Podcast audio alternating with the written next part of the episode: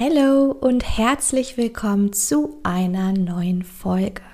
Heute gehen wir nochmal so um die 100 Schritte zurück und werfen einen Blick auf ein absolutes Basic-Thema, beziehungsweise irgendwo auch ein Special-Thema, aber ein Basic in der Medizin, ein Basic in dem, wie unser Körper überhaupt funktioniert. Und zwar schauen wir uns heute nochmal Chromosomen an und die DNA. Wenn du jetzt also denkst, oh super, ich glaube, Ellie, da habe ich noch eins, zwei Lücken oder du möchtest einfach nur dieses Thema noch einmal für dich wiederholen, dann bleib unbedingt dran und bis gleich. Ich bin Ellie von Natürlich Ellie und du hörst meinen Podcast Medizin im Ohr.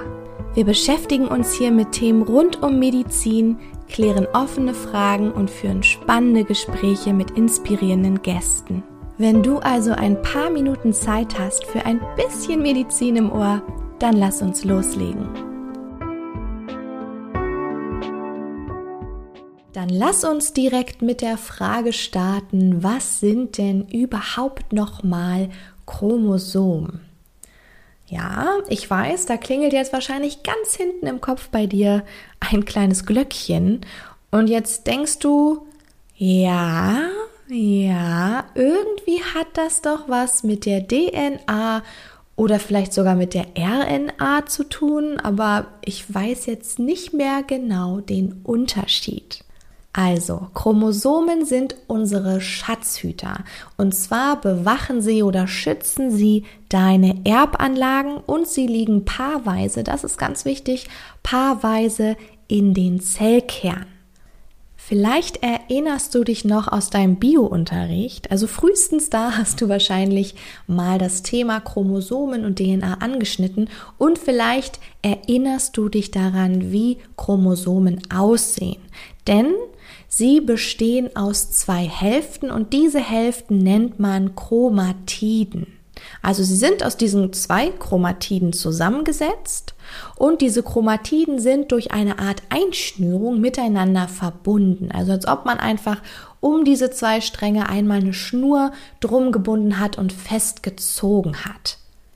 In deinen Zellen liegen jeweils 23 Chromosomenpaare vor. Das bedeutet also, wir haben 46 einzelne Chromosomen, weil Achtung, wir haben gesagt, sie treten immer als Paar auf. Aber wie entstehen jetzt diese Paare? Also, du, deine Freunde, deine Familie, ich, alle Individuen sind durch eine Verschmelzung von einer Eizelle, der biologischen Mutter und einer Samenzelle des biologischen Vaters entstanden.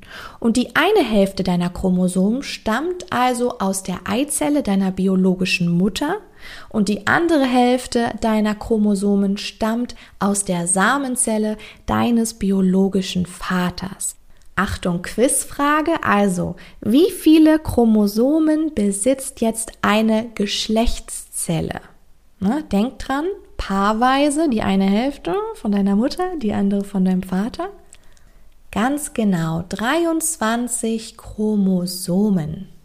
Okay, und von deinen 23 Paaren, weil du hast die eine Hälfte von deiner Mutter, nochmal kurz zur Wiederholung, die andere Hälfte von deinem Vater, jeweils 23, 23, also hast du 23 Paare und von diesen 23 Paaren sind 22 Paaren sogenannte Autosomen.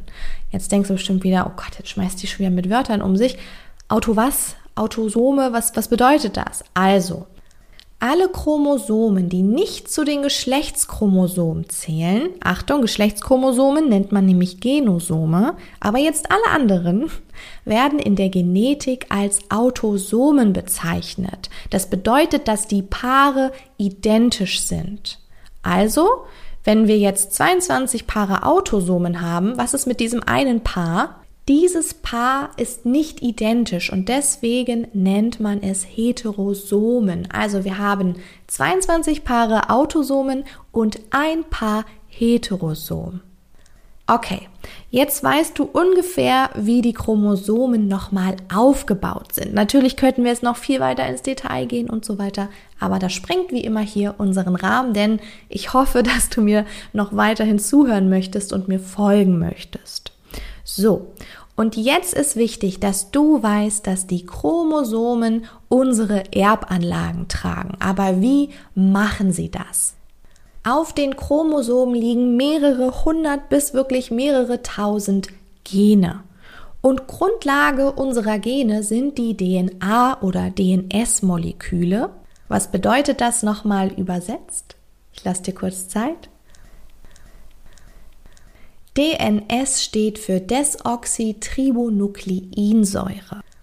Ein Gen ist also ein Abschnitt der DNA und dieser Abschnitt liefert den Code zur Herstellung von Protein. Nur nochmal, dass keine Verwirrung entsteht. DNA und DNS ist das gleiche. Ich sage hier DNA, also lass dich nicht verwirren, wenn du immer DNS sagst oder DNS gelernt hast. Das Gerüst der DNA besteht aus zwei langen, parallel verlaufenden Strängen oder sogenannten Längsholmen, sagt man immer gerne. Und diese Längsholme oder diese Stränge bestehen aus Zucker- und Phosphatmolekülen. Also sie sind aus diesen beiden Verbindungen miteinander zusammengesetzt. Und diese Stränge sind jetzt noch über Querverbindungen miteinander verbunden und du erinnerst dich bestimmt, wie eine DNA aussieht. Sie ist ja irgendwie gewunden. Ganz genau, sie ist spiralig aufgewunden. Du kannst also sagen, das DNA-Molekül ist eine lang gewundene, wie heißt das Wort? Genau, Doppelhelix. Vielleicht hast du so eine DNA oder so ein DNA-Molekül jetzt vor deinem inneren Auge. Und wenn du jetzt an die DNA denkst, dann siehst du bestimmt diese Doppelhelix und diese Sprossen, also diese Verbindungen, die eben diese beiden Stränge, diese beiden Längsholme zusammenhalten. Und diese Sprossen werden jetzt jeweils aus zwei Nukleinbasen gebildet und diese Nukleinbasen sind über eine Wasserstoffbrücke miteinander verbunden. Was waren jetzt nochmal diese Nukleinbasen? Also für den Bau einer einzelnen Sprosse, die diese beiden Stränge, Nochmal zur Erinnerung. Die Sprosse, die die beiden Stränge miteinander verbindet, werden entweder Zytosin und Guanin oder Adenin und Thymin verbunden. Vielleicht fragst du dich jetzt zu Recht, warum ist das wichtig? Warum ist es wichtig, welche Nukleinbasen welche Sprosse bilden? Das ist ganz einfach. Denn diese Basen bilden jetzt den genetischen Code und diese Reihenfolge bzw. die Abfolge dieser Basen bestimmt dann den Aufbau von Protein. Okay, ich kann mir vorstellen, dass dein Kopf jetzt raucht, deswegen fassen wir das noch einmal zusammen. Jegliche Art von Informationen werden also in deiner DNA durch Sequenzen verschlüsselt, in der die Basen wie heißen sie nochmal? Genau, Adenin, Cytosin, Guanin und Thymin angeordnet sind. Und diese Verschlüsselung erfolgt in Form von Dreiergruppen, sogenannten Triplets. Das bedeutet also, dass bestimmte Sequenzen aus jeweils, wie viel nochmal? Genau, drei Basen in der DNA spezifische Anweisungen verschlüsseln. So eine Anweisung kann zum Beispiel das Hinzufügen oder die Anordnung von einer Aminosäure zu einer Kette sein. Okay, das lässt du jetzt erstmal kurz sacken, denn das hört sich erstmal sehr kompliziert an, aber wir probieren es nochmal anders zu formulieren, denn es ist nicht wirklich kompliziert. Das bedeutet also, dass zum Beispiel die Abfolge von Aminosäuren in einem Protein durch die bestimmte Reihenfolge der Basentriplets im dazugehörigen Gen auf deiner DNA verborgen sind bzw. vorgegeben werden. Jetzt gehen wir einen Schritt weiter, denn jetzt kommt bestimmt die Frage, wie funktioniert das denn jetzt? Wie kann bitte ein Protein oder wie kann unser Körper diese Basentriplets lesen und den Code entschlüsseln? Spricht jetzt irgendwie der Körper eine ganz bestimmte DNA-Sprache?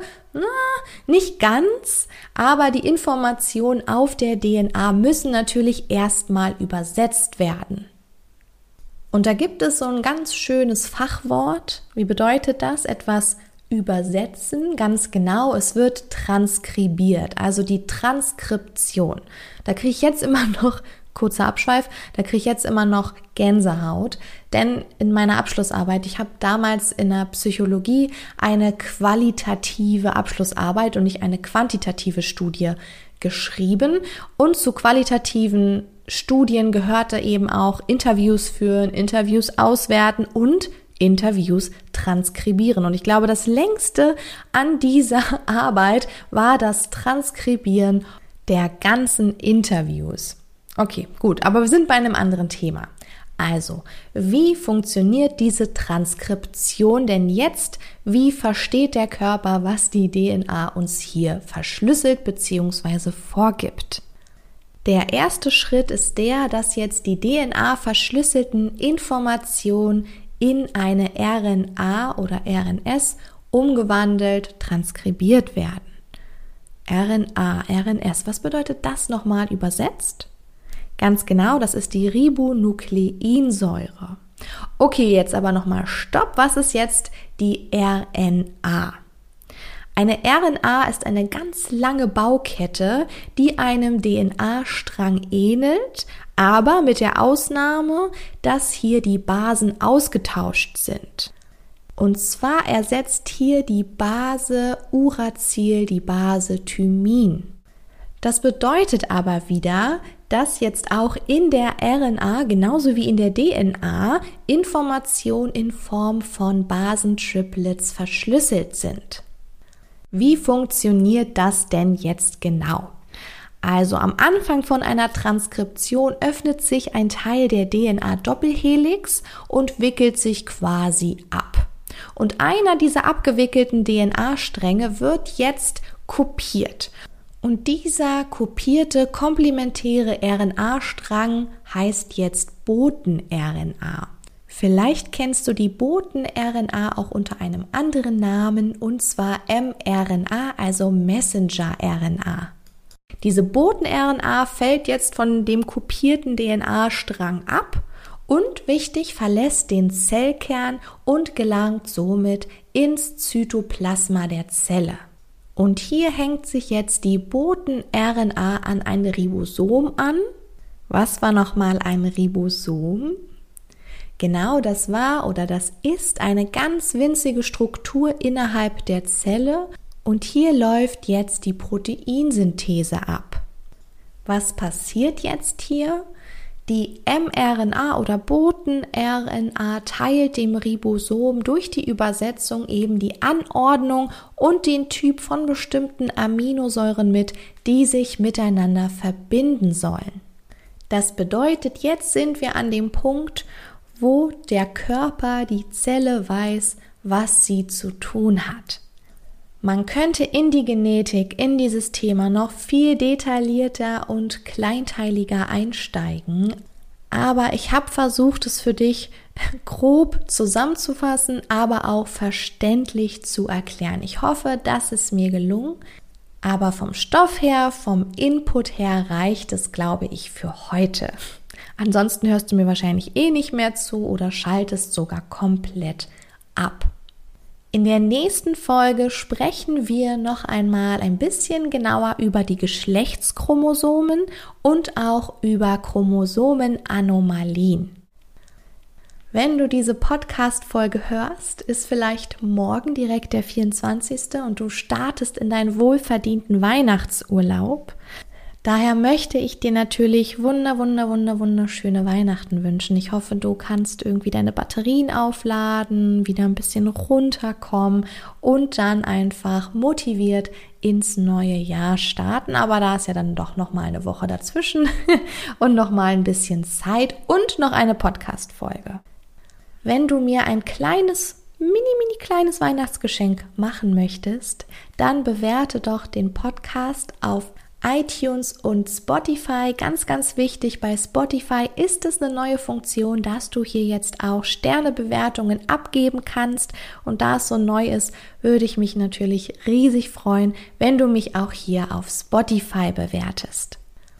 Wenn du heute gemerkt hast, dass du dieses Thema Zelle, DNA, Chromosomen, Genetik generell nochmal wiederholen möchtest, es ist auch einfach ein mega interessantes Thema und auf diesem Thema bauen auch ganz, ganz, ganz viele andere Vorgänge auf, dann sei auf jeden Fall dabei am 17.01. bei unserem Coaching zum Thema Zelle und DNA. Ich habe dir wie immer alle Links unten in die Show Notes gepackt.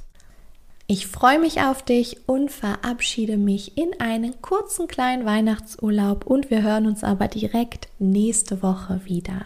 Ich wünsche dir einen wunder wunderschönen Tag und frohe Weihnachten. Bis bald.